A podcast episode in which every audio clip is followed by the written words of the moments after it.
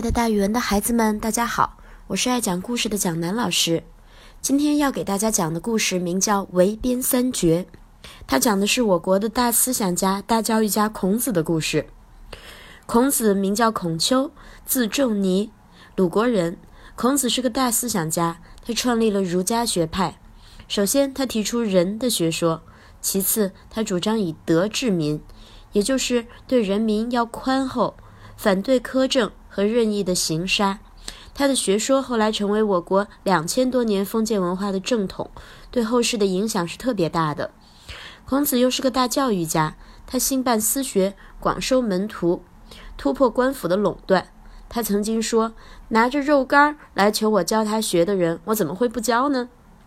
他扩大了教育的范围。相传，孔子晚年编定了古代的文化典籍、诗书等几部书，还根据鲁国的历史资料编成了《春秋》这样的一本书，这对古代文化的保存和发展都起了积极的作用。那什么叫围边三绝呢？首先，春秋时期的书，大家要知道，它不是纸书，而是写在一片一片用竹子剖出来的竹简上面的。大家想想看，把一个竹筒剖成几块竹简。那每个上面写不了很多字，可能最多写个几十个，最少呢可能只能写八九个字。一部书要很多很多竹简拼起来才可以写成。那这些竹简中间是怎么连起来的呢？它是通过牢固的绳子之类的东西按次序连起来的。所以古代呀，要写一本书和要读一本书都很难。写书的人一片一片的在竹子上写字儿，还要有一个专门钉书的人把这些竹子片都穿起来。读书的人呢，抱着又重又厚的一大堆竹子片儿，一片一片的往下读。哎呦，挺难的呢。所以古代的读书人很辛苦呀。那那个时候把这些竹子片连起来的方式有几种，通常用丝线编，叫做丝编。用麻绳把它们编起来，叫做绳编。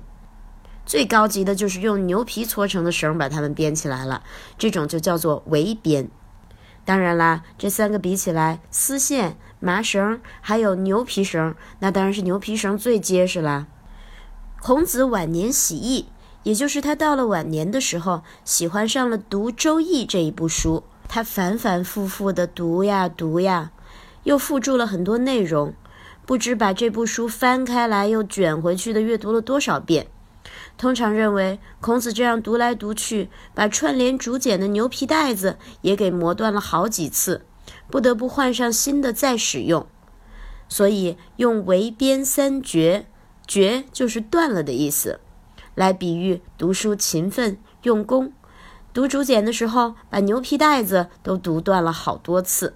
所以之后人们就用“围边三绝”这个成语来形容孜孜不倦的读书，特别刻苦的用功。